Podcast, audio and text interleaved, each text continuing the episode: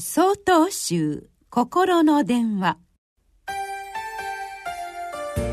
今週は「生を諦め死を諦むる」と題して秋田県善林寺山中律代さんのお話です。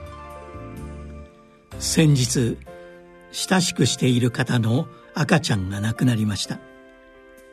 赤ちゃんはお母さんのお腹の中で亡くなってしまいました。もうすぐ生まれてくるはずだった小さな命は一度の泣き声も上げることなくダビに付されました。両親はもちろん縁につながる人たちは誕生を心待ちにしていたに違いありません。子供が生まれたらこんな洋服を着せてあげよう。一緒にあそこに出かけよう。いろいろな願いがあったはずですしその願いが叶わなかった悲しみを思うと心が痛みます。生と死の間に横たわる不条理といったものも感じてしまいます。首相義というお経の冒頭に「生を諦め死を諦むるは仏家一大事の因縁なり」という教えがあります。諦むるとは明らかにするということです。生とは生きることであり死とは死ぬことであります。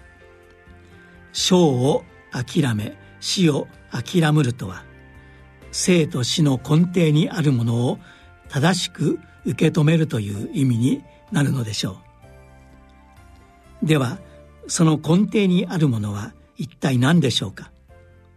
それは生と死が背中合わせであるという事実です。私たちは死ぬべきものとして存在しています。体の中の細胞が新陳代謝を繰り返すように地球上には次々と新しい命が生まれてきます。たった一度の鳴き声を上げることなくこの世から去っていった赤ちゃん。あるいは100歳の寿命をいただく人。